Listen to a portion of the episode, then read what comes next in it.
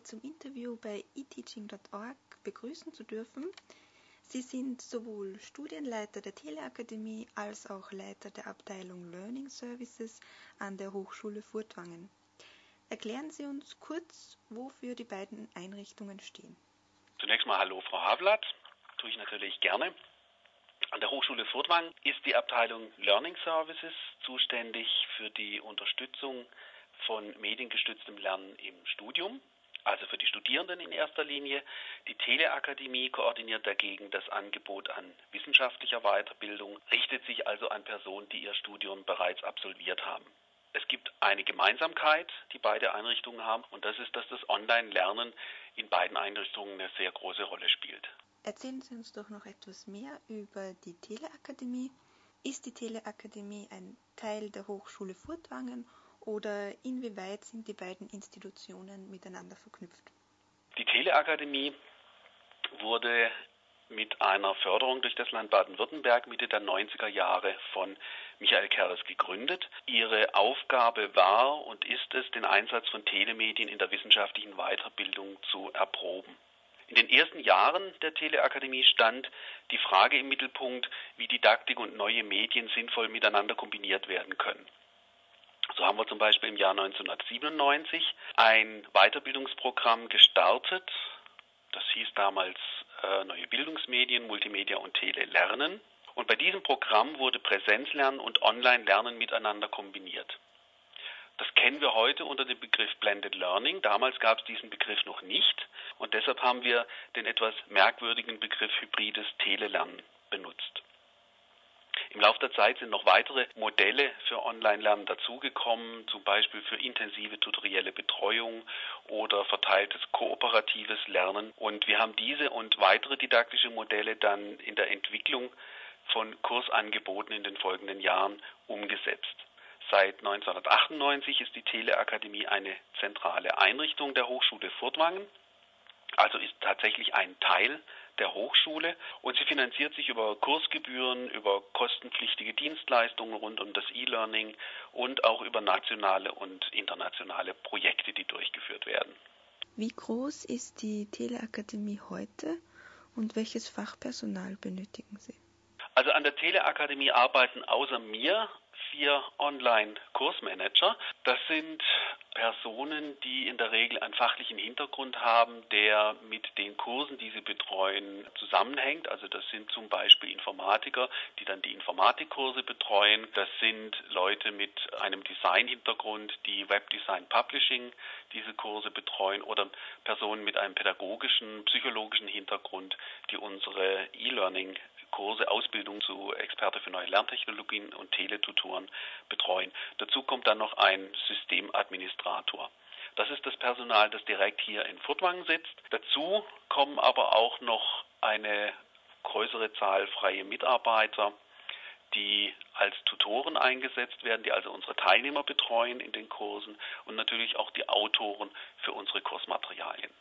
Was mich auch noch interessieren würde, Kooperiert die Teleakademie auch mit anderen Hochschulen?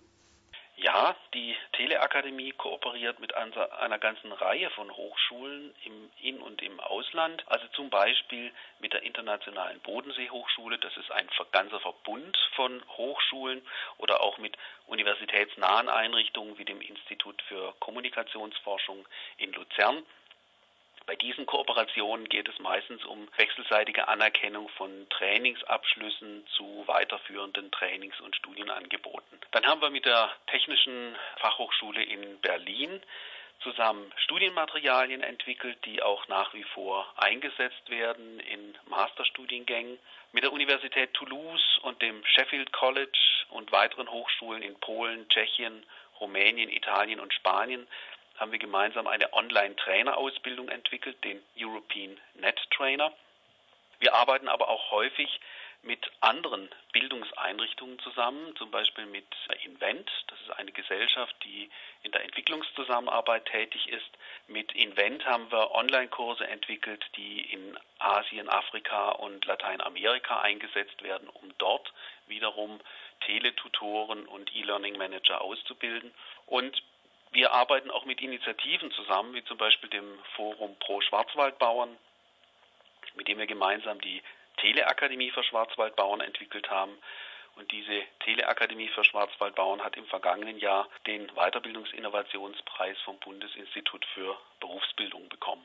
Herr Dr. Jechle, Sie waren ja an der Konzeption und Realisierung verschiedener telemedialer Kurse beteiligt. Wie sieht so eine Kursentwicklung eigentlich aus?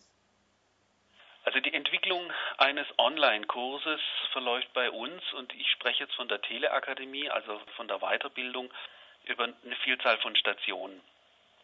In der Weiterbildung steht meistens ein mehr oder weniger klar definierter Bedarf oder die Idee für eine Qualifikation am Anfang. Diese meist diffusen Ideen müssen dann präzisiert werden, indem Rahmenbedingungen, Zielgruppen, Lernstoff, Lerninhalte und Lernziele analysiert werden. Und gleichzeitig gilt es aber immer wieder abzuschätzen, welche Chancen ein solches Angebot auf dem Markt haben könnte. Wenn wir dann irgendwann guten Gewissens sagen können, dass ein Bedarf für ein Bildungsangebot besteht, dass wir also diesen Kurs tatsächlich vermarkten können, dann können wir uns auch daran machen, das Angebot didaktisch auszugestalten. Aus den zuvor erwähnten Analysen, also Zielgruppen, Lernstoff, Lerninhalte, Lernziele, ergeben sich in der Regel schon recht klare Anhaltspunkte dafür, welche Methoden und Medien in Frage kommen. An der Teleakademie haben wir eine ganz bestimmte Vorliebe, was didaktische Designs betrifft, nämlich aufgabenorientierte Designs. Das heißt, wir versuchen, wann immer möglich, unsere Teilnehmer anzuleiten, möglichst aktiv mit den Lerninhalten, um die es geht, umzugehen. Mittlerweile steht eine Vielzahl an Möglichkeiten zur Verfügung, E-Learning in der Lehre einzusetzen. Welche verschiedenen digitalen Medien setzen Sie selbst in Ihren Kursen ein? Also wir unterscheiden bei den digitalen Werkzeugen zwischen Werkzeugen, die die Organisation von Lernen unterstützen, solchen, die die Vermittlung von Inhalten unterstützen und solche, die der Kommunikation und Kooperation unter den Lernenden dienen. Entscheidend ist unserer Ansicht nach der richtige Mix aus diesen Medien. Ich habe die Erfahrung gemacht, dass leider E-Learning häufig mit der medialen Aufbereitung von Lerninhalten gleichgesetzt wird. Mitunter hört man Bemerkungen wie PDF-Dateien sind doch gar kein E-Learning. Diese Aussage ist genauso unsinnig, wie wenn man sagen würde, eine Tafel ist keine Vorlesung. Natürlich nicht. PDF-Dateien können aber genauso wie Podcasts, Simulationen oder interaktive Web-based Trainings ein sinnvoller Bestandteil von E-Learning sein, von größeren Lernumgebungen sein. Wichtiger als die Fixierung auf die Darbietungsform von Lerninhalten erscheint mir, was der Lernende damit tut oder eben nicht tut. Also die Frage von Lernaufgaben und Lernaktivitäten. So betrachtet ist E-Learning aus unserer Sicht eigentlich immer eine Kombination aus Werkzeugen, nämlich eben Werkzeugen zur Organisation des Lernens, zur Inhaltsvermittlung und zur Kommunikation und Kooperation unter den Teilnehmern und Kommunikation mit den Tutoren. Wie halten Sie den Kontakt zu Ihren Studierenden? Welche Probleme können in einem Fernstudium oder bei Online-Lernen auftreten? Wir halten auf ganz unterschiedliche Art und Weise Kontakt zu unseren Teilnehmern. Dafür sind eben die Werkzeuge, Kommunikations- und Kooperationswerkzeuge äh, wichtig. Das läuft über Foren, das läuft über Chats, die allerdings an Bedeutung immer mehr äh, verlieren und ersetzt werden durch virtuelle Klassenzimmer. Wenn Sie Probleme ansprechen, die auftreten, dann sind das Probleme, die man eigentlich auch aus dem traditionellen Fernstudium kennt. Das ist auch kein Wunder, weil die Lernsituation ist bei Online-Weiterbildung ganz ähnlich wie beim traditionellen Fernstudium. Und ein Problem, das immer wieder auftaucht bei berufstätigen Lernenden, das ist das Zeit- und Selbstmanagement. Ist auch durchaus verständlich, weil in der Weiterbildung das Lernen mit anderen Anforderungen, mit beruflichen und familiären Anforderungen in Konkurrenz steht und in Einklang gebracht werden muss. Und nicht selten geht man halt den einfachsten Weg und macht bei der Lernzeit die Abstriche. Schließlich steht beim Online-Lernen der Lehrer ja nicht direkt vor einem. Bei der Lösung oder bei der Vermeidung solcher Probleme spielen dann wieder Lernaufgaben in Verbindung mit tutorieller Betreuung eine ganz wichtige Rolle. Denn die Tutoren merken bei der Bearbeitung von Aufgaben am ehesten, wenn jemand Probleme hat, bei den Lernaufgaben am Ball zu bleiben und können entsprechend frühzeitig reagieren und verhindern, dass dieser Teilnehmer dann aus dem Kurs, aus dem Lernprozess ausscheidet. Die Teleakademie gibt es jetzt schon seit 1995. Wie sehen Sie die Zukunft von Lernangeboten wie der Teleakademie? Also die Teleakademie ist ja eine Hochschuleinrichtung. Und Hochschulen sind in erster Linie regionale Anbieter von akademischer Ausbildung und zunehmend auch akademischer Weiterbildung. Die Einführung von Bachelorstudiengängen, die allgemeine Dynamik in der Wissensentwicklung und die sich abzeichnende Entwicklung unserer Bevölkerung macht Weiterbildung zu einem zentralen Thema jetzt und natürlich auch in der Zukunft.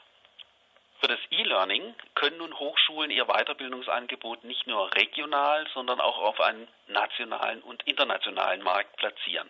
Allerdings tummeln sich da auf diesem Weiterbildungsmarkt sehr viele Anbieter und vor allem auch Anbieter, die über sehr viel mehr Erfahrung verfügen in diesem Feld als die Hochschulen. Und ich denke, Hochschulen werden sich daher auf ihre Stärken konzentrieren müssen.